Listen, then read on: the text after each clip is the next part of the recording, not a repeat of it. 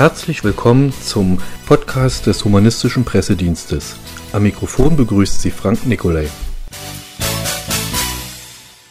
Seit einiger Zeit veröffentlicht der HPD monatlich die Notizen zu Nordkorea und am Montag erschien die vierte Ausgabe dieser Serie. Das Interesse an diesem Land wächst in Deutschland immer weiter. Letzte Woche hat PI Radio hierzu ein Interview live ausgestrahlt, das wir Ihnen nun auch als Gastpodcast beim HPD präsentieren möchten. Interviewt wird Nikolai Sprekels, der mit seinem Team gerade eine Hilfsorganisation in Deutschland aufbaut. Im nächsten Monat wird noch ein zweiter Teil zu diesem Interview veröffentlicht, an dem auch die Schauspielerin und zukünftige Pressesprecherin Yvonne Yang Lee teilnehmen wird. Nikolai, du bist äh, ein Teil einer Gruppe, die sich äh, aktiv äh, auch für Flüchtlinge einsetzt, und zwar die, für die äh, Flüchtlinge, die von Nordkorea weg wollen, raus wollen. Äh, vielleicht kannst du noch mal kurz schildern, bevor wir auf Nordkorea direkt äh, zu sprechen kommen. Wer seid ihr und wie kam es zu der Idee, euch da zu engagieren? Hallo. Ähm, ja, also wir sind in Gründung gerade dieser Gruppe. Wir bauen die jetzt äh, seit einem halben Jahr ungefähr auf und werden wahrscheinlich im Dezember wirklich aktiv starten. Und über die genaue Situation, was wir machen, werden wir dann ja auch nächsten Monat nochmal äh, mit unserer Pressesprecherin sprechen, die heute leider verhindert war. Und es ist so, dass, wie es zu der Situation kam, wir haben eigentlich seit drei Jahren schon ziemliches Interesse an Nordkorea gehabt, haben überlegt, ob man irgendwie der Menschenrechtssituation da etwas auf die Sprünge helfen kann, die katastrophal ist, worüber wir nachher auch noch sprechen werden. Und zu Beginn diesen Jahres dann tauchte auf einmal das Thema Nordkorea in den deutschen Medien massiv auf was man in den letzten 40 Jahren nur ab und zu am Rand überhaupt in den Medien wahrgenommen hat. Und das war für uns der Zeitpunkt, wo wir gesagt haben, jetzt ist die Situation optimal zu starten. Und seitdem sind wir jetzt mit Hochdruck am Aufbau dieser Organisation. Du hast ja auch gerade schon angesprochen, Menschenrechtssituation in Nordkorea. Also nicht ohne Grund wollen die Leute dort abhauen oder viele Leute. Kannst du vielleicht sagen, wie, wie sieht es dort aus mit Menschenrechten? Also ja. Recht auf freie Meinungsäußerung und so weiter. Ja, also hätte ich jetzt zwei Stunden, könnte ich das detailliert beschreiben. Die haben wir natürlich leider nicht. Ähm Aber vielleicht nochmal ganz kurz, das ist natürlich, das habe ich vergessen einzuleiten, das sind Zweiteiler. Wir machen jetzt einen Teil einer Sendung und wahrscheinlich in circa einem Monat den zweiten Teil, wo wir dann auch nochmal speziell genau. auf die Flüchtlingssituation eingehen. Genau. Also es ist äh, so, was man hier in den Medien mitbekommt, was man weiß, ist, dass äh, Nordkorea ein kommunistisches Land ist, dass es eine Diktatur ist, eine Erbdiktatur, was relativ einmalig in der Geschichte ist jedenfalls im kommunistischen Bereich. Und man weiß, dass die Leute dort massiv hungern und dass die Nordkoreaner gerne den Rest der Welt mit Atombomben bedrohen. Und diese Berichterstattung, äh, die man jetzt hauptsächlich nur so in den Medien findet, die ignoriert eigentlich die Situation der Menschen in Korea und die sollte man auf keinen Fall vergessen. Es ist so, dass wir in ganz Nordkorea ein massives Ernährungsproblem haben. Und das kann man sich im Alltag ungefähr so vorstellen, dass viele Menschen zum Beispiel dort einfach durch Unterernährung im Säuglingsalter bereits geistig, äh, geistige Verkümmerung haben, geistig unterentwickelt sind, dass äh, dort viele Leute auch an Hunger real sterben und die Leute alles alles Erdenkliche tun, um irgendwie sich mit Nahrung zu versorgen. Es wird in Blumenkästen auf äh, Balkonen von Plattenbauten werden Nahrungsmittel angebaut, auf Hausdächern um sich irgendwie zu versorgen. Eigentlich ist es so, dass das Regime äh, die Versorgung garantiert in diesem Land. Das sieht das kommunistische, die kommunistische Ideologie dort eigentlich vor. Aber das kann sie seit den 90er Jahren bereits nicht mehr aufrechterhalten. Und seitdem haben die äh, Menschen dort angefangen, sich über Schwarzmärkte mit Essen zu versorgen. Aber die Situation ist trotzdem katastrophal. Mhm. Die meisten Lebensmittel kommen aus dem Ausland, das meiste aus China, was dort verzehrt wird. Aber auch das reicht bei weitem nicht ganz kurz, diese Schwarzmarktsituation, die ja seit den 90er Jahren dort entstanden ist, ist ja auch so ein Punkt, wo so ein, also ein Ansatzpunkt, wo auch ein bisschen Freiheiten entstehen, weil halt äh, auch Sachen gehandelt werden, nicht Lebensmittel, sondern auch ähm, ja, andere Informationsquellen. Ja, das ist richtig. Äh, also dazu wird dann auch nächstes Mal Yvonne noch viel mehr erzählen, weil das ein Teil unserer Strategie ist. Es ist so, diese Schwarzmärkte sind illegal, aber sie werden inzwischen vom Staat geduldet zum größten Teil, weil sie überhaupt keine Alternative haben. Würde man diese Schwarzmärkte effektiv dort bekämpfen und auflösen, würden die Menschen innerhalb kurzer Zeit in Massen verhungern. Und das muss man sich ungefähr so vorstellen, dass das einfach ein paar Holztische irgendwo auf dem Land sind oder in der Stadt Pyongyang, wo die Elite des Regimes hauptsächlich lebt, ist es so, dass das nachts heimlich in Straßen äh, praktiziert wird, diese Märkte.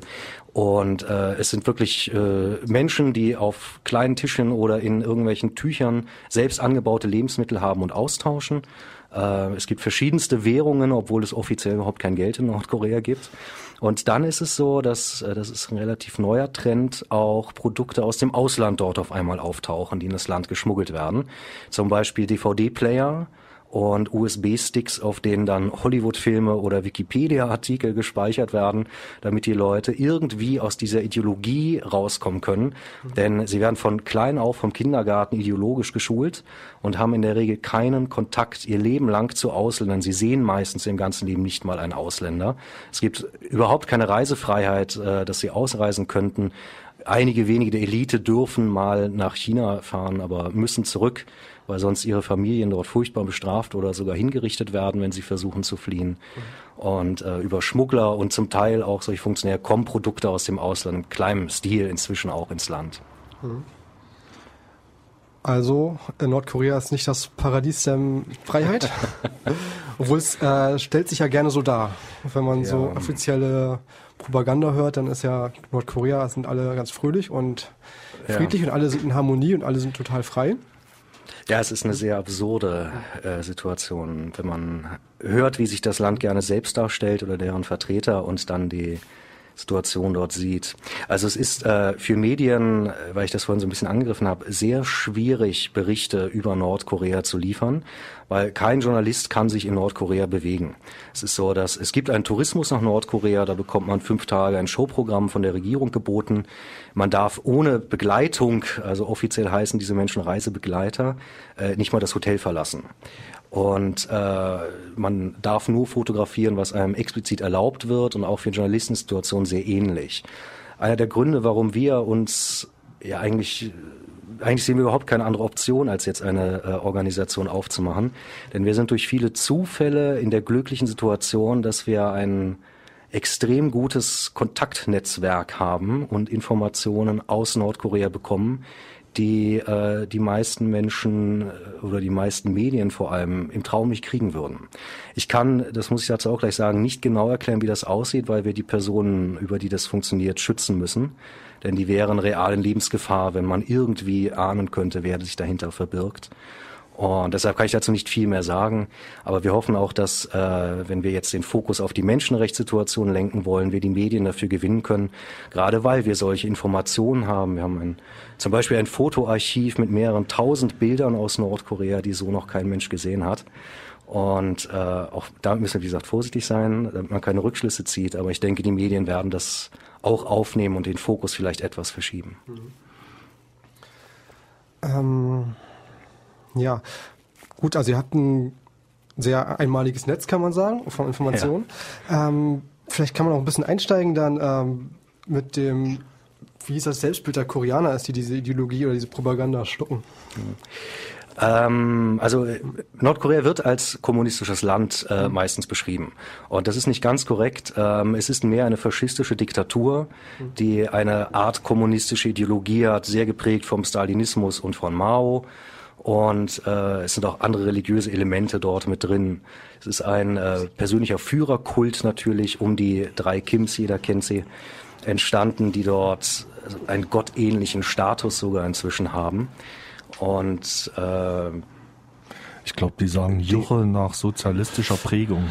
Vielleicht für alle, die es nicht äh, noch im Ohr ist, die drei Führer, vielleicht kriegst du noch mal zusammen. Also natürlich, also der Staatsgründer Kim Il-sung äh, sein Sohn, der daraufhin äh, an die Macht kam, als Kim Il-sung starb, 94, ist Kim Jong-il gewesen.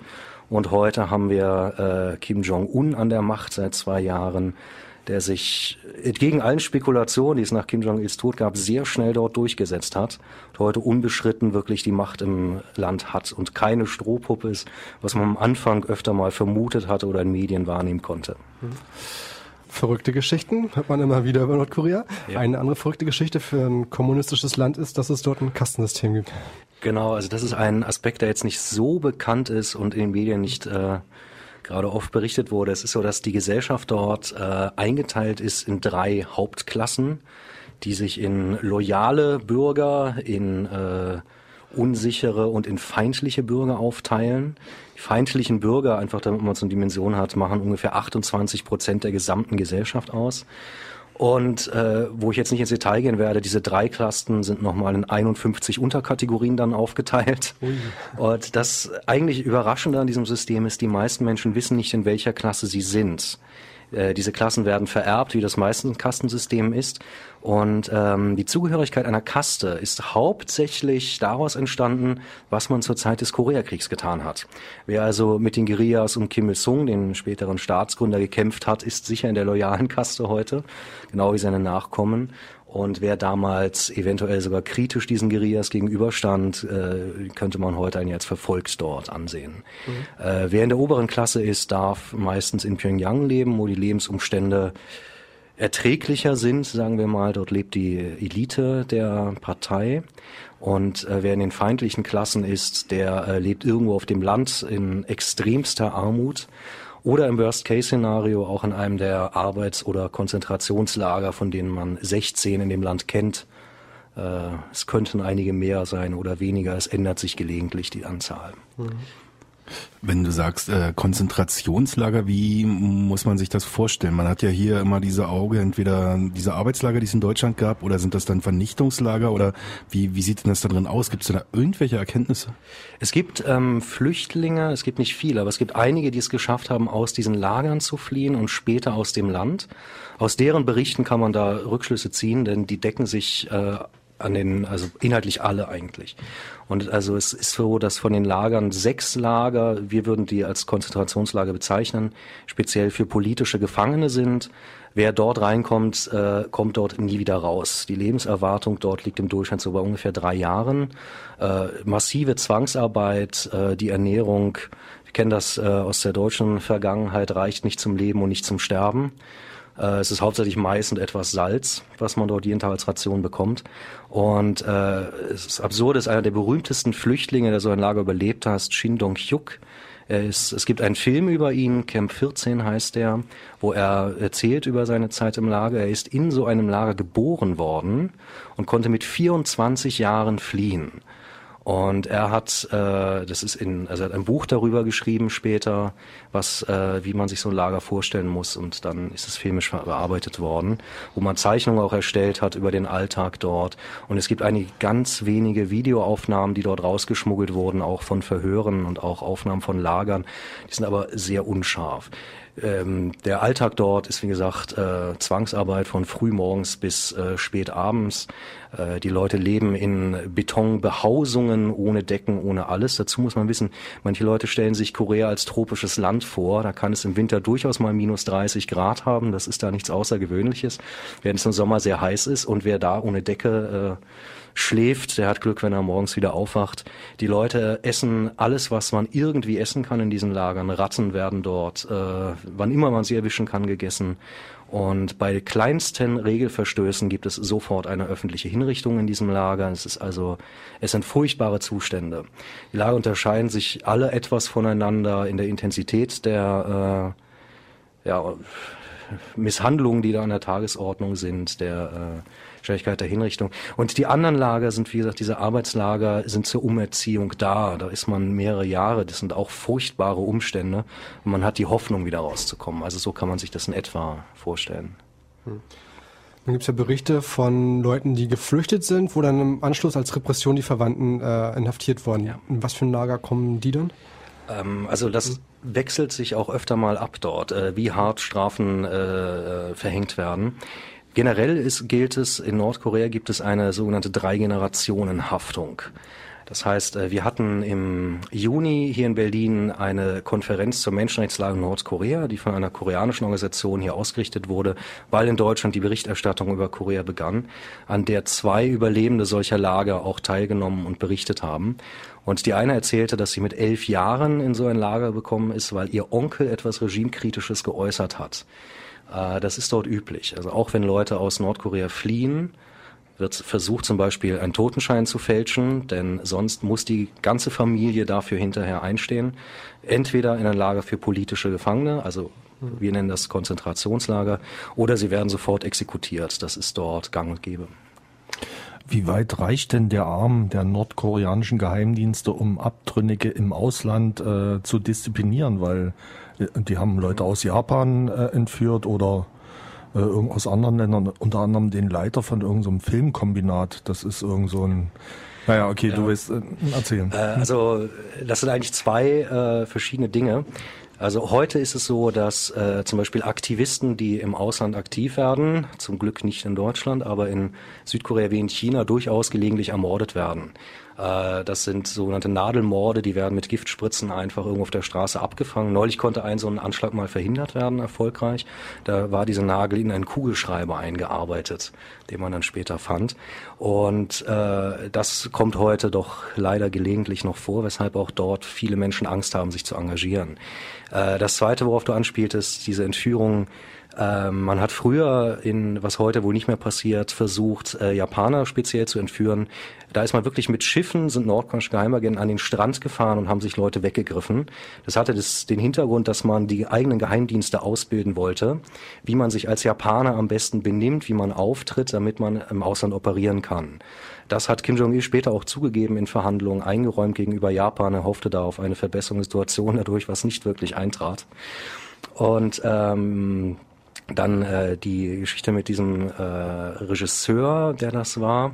Das war nicht nur der Regisseur, sondern Kim Jong-il ist ein großer, großer Filmfan, muss man wissen, gewesen. Und er hat den nordkoreanischen Film immer versucht zu verbessern. Wer sowas mal gesehen hat, ähm, es gibt in Berlin manchmal ein Filmfestival, wo nordkoreanische Filme auch gezeigt werden. Das sind vier Stunden eine Mischung aus Heimat- und Propagandafilm ohne irgendeine Handlung. Das ist wirklich sehr anstrengend anzugucken. Es gab auch ein äh, Filmfestival, ich glaube in Phnom Penh, wo ganz viele deutsche Filme waren und auch äh, Phnom Penh Preise gewonnen haben. Ja. Ich, äh, ich habe es wieder vergessen, irgendwelche komischen über, äh, meistens über Nazi-Zeit oder so wahrscheinlich, um denen dort zu zeigen, wie schlimm das hier ist. Ja, also. ja, ja. Aber wie gesagt, da diese Filme nicht so gut sind und Kim Jong-il hat das damals erkannt, hat er überlegt, wie kann ich den nordkoreanischen Film verbessern und daraufhin hat er eine der erfolgreichsten südkoreanischen Schauspielerinnen entführen lassen und gezwungen, ich glaube, ich weiß es jetzt gar nicht genau, über zehn Jahre musste sie an Filmen mitwirken. Und was sie nicht wusste, war, dass ihr Mann, der Regisseur war, ebenfalls entführt wurde, der auch nach einer gewissen Zeit im Lager nachher kooperierte und äh, Filme auch äh, mitgestaltete. Und den beiden gelang dann in einem Filmfestival, wo sie zwangsweise mit nach Wien mussten, die Flucht. Sie konnten sich in eine Botschaft retten.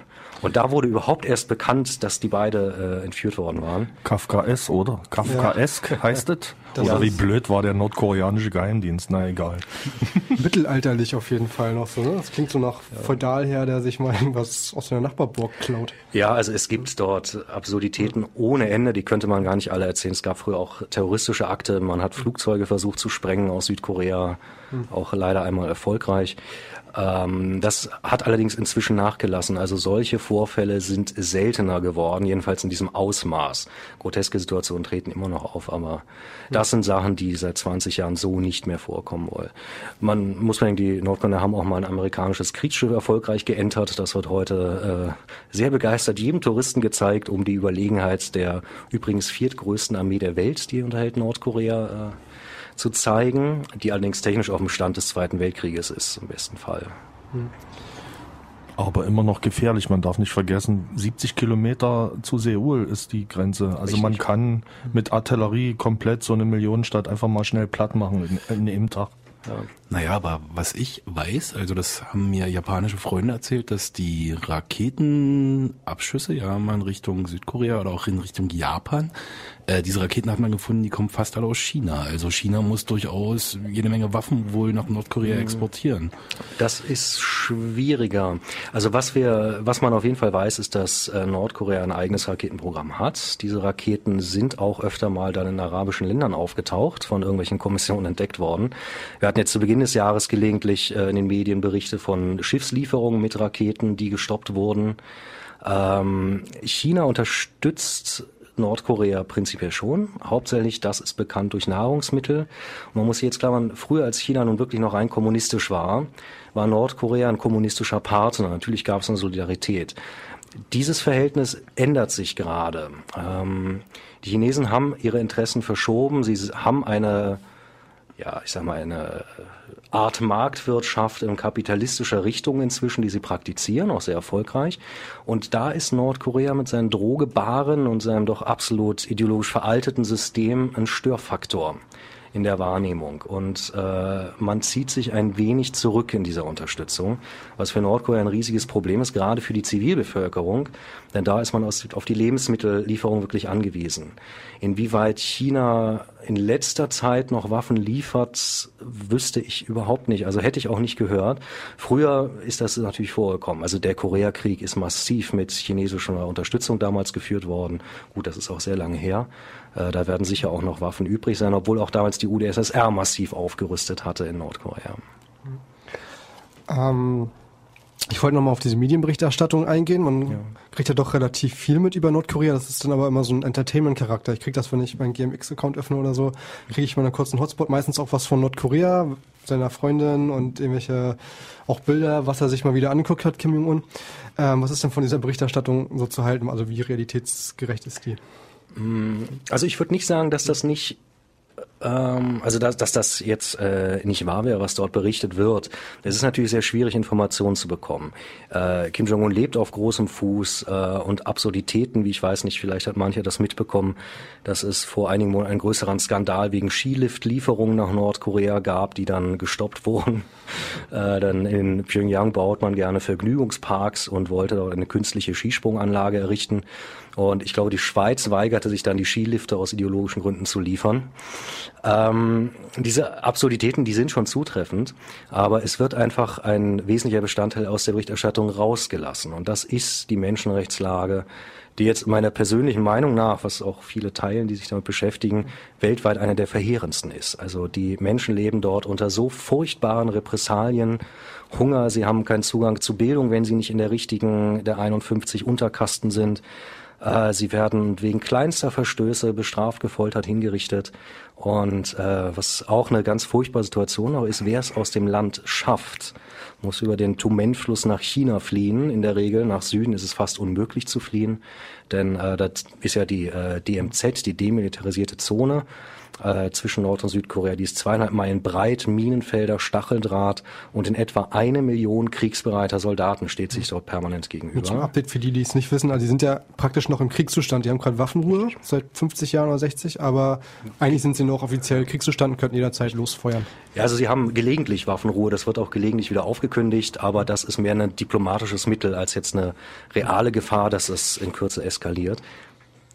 Wie erklärt man dann, Entschuldigung, ich wollte dich nicht unterbrechen, nur weil ich jetzt den Finger gehoben habe, da hieß es eigentlich, ich wollte gleich nochmal darauf einhaken. Ähm, bevor wir gleich Musik machen, aber wie erklärt sich dann diese Wirtschaftssonderzone, die es zwischen Nordkorea und Südkorea gibt? Das ist ein, ähm, ja, man könnte sagen, Experiment der Versöhnungspolitik.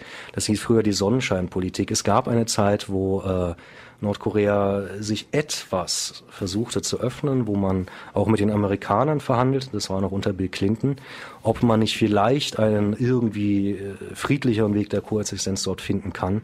Es wurde sogar über die eventuelle nukleare Abrüstung gesprochen, aber dann äh, passierte etwas und das war George Bush. Der erklärte Nordkorea zur Achse des Bösen. Nordkorea hat Angst vor einem Angriff der Amerikaner und äh, hat daraufhin wieder mit Nachdruck an Aufrüstung gearbeitet. Denn der Nordkoreaner hat festgestellt, dass die USA noch nie ein Land angegriffen haben, das über Atomwaffen verfügt. Und das ist auch wohl, das sagen sie, und das ist durchaus glaubwürdig, der Grund, warum sie die Atomwaffe haben möchten, aus Schutz vor einer Invasion der Amerikaner. So unrealistisch das natürlich jetzt erstmal ist. Aber diese Angst ist dort ideologisch natürlich verankert. Eine Frage noch kurz, bevor wir auch dann schon zum Schluss kommen müssen. Äh, Nordkorea wird behauptet oder das Allgemeinwissens ist isoliert, so ja. einmal nach außenpolitisch und einmal auch die Leute in Nordkorea von der Außenwelt. Äh, wie stark ist diese Isolation und wie wird sie langsam aufgebrochen oder wie sind die Wege? Ähm, also was sich heute wahrscheinlich kaum noch ein Mensch vorstellen kann, äh, die Menschen in Nordkorea leben ohne Internet. Es gibt eine die Nordkoreaner nennen das Intranet, ähm, ein Internet, was also nur innerhalb von Nordkorea empfangen werden kann und auch keine Seiten von außerhalb aufrufen kann. Der Inhalt dieses Intranets ist, ich sage mal vorsichtig, bescheiden. Äh, da gibt's ein bisschen Staatspropaganda und sonst nicht viel. Und auch dazu hat nur die absolute Elite überhaupt Zugang. Was relativ neu ist in Nordkorea ist, es gibt Handys und es gibt ein Handynetz. Aber bei dem ist es genauso. Es gibt's nur innerhalb von Nordkorea. Und die Zahl der Handys, die es in Nordkorea gibt, deckt sich ziemlich genau mit der Bevölkerungszahl von Pyongyang, wo also die Elite lebt. Ähm, und man kann mit den Handys halt nicht aus Nordkorea raus telefonieren. Es gibt eine Situation, die auch dann mit unserer Arbeit, was ja nächstes Mal dann unsere Pressesprecherin eher erzählen wird, zusammenhängt. An den Grenzgebieten zu China sind die Störsender, die die Nordkoreaner aufbauen, um sich gegen den Rest der Welt abzuschotten, nicht mehr so effektiv oder das chinesische Handynetz effektiver, das weiß ich nicht genau. Aber man kann in dieser Grenzregion mit geschmuggelten Handys, die im Land sind, durchaus über das chinesische Handynetz telefonieren und auch Informationen ins Land von Flüchtlingen reinbringen. Oder sie können sich auch mit, der, mit dem Ausland darüber in Verbindung setzen. Das ist relativ neu. Mhm. Also es bricht langsam auf. Wir hatten ja vorhin noch diese schwarzmarkt Sehr langsam. Sehr, sehr langsam. Okay, ähm, ja. Wir neigen uns dem Ende zu. Vielleicht nochmal äh, eure Gruppe. Wir machen ja nochmal ein zweites Interview, genau. Das habe ich vorhin auch schon kurz erwähnt. Äh, ungefähr in einem Monat. Dort wird ähm, Sag mir nochmal den Namen. Unsere Pressesprecherin Yvonne, äh, Yvonne Yang-hee. Genau. Sie ist aus Korea und ist in Deutschland Schauspielerin. Wer sie kennenlernen möchte vor dem Interview, kann Sonntag mal Tatort gucken. genau. Und dann hat eure Gruppe auch einen Namen, den wir dann auch sagen werden. Richtig. genau. Ähm, ist ihr veröffentlicht Notizen aus Nordkorea? Wo kann man die lesen? Genau. Also wir haben auf dem humanistischen Pressedienst www.hpd.de äh, immer um den 20. rum äh, die sogenannten Notizen zu Nordkorea. Dort werten Leute, die uns mit diesen Informationen versorgen können, die internationale Presse auch aus China, auch aus Nordkorea. Es gibt auch eine Nachrichtenagentur aus mhm. und setzen das in einen Bezug zum Realismus, was dort real eventuell passieren könnte. Wir haben für diese Notizen, die wir jetzt seit vier Monaten machen, am Montag erscheinen die nächsten dann, äh, schon viel Anerkennung für die Inhalte bekommen können, was auch zeigt, dass unsere Netzwerke da ganz gut funktionieren. Und auch nicht nur aus Deutschland. Auch äh, aus Südkorea kam schon positives Feedback.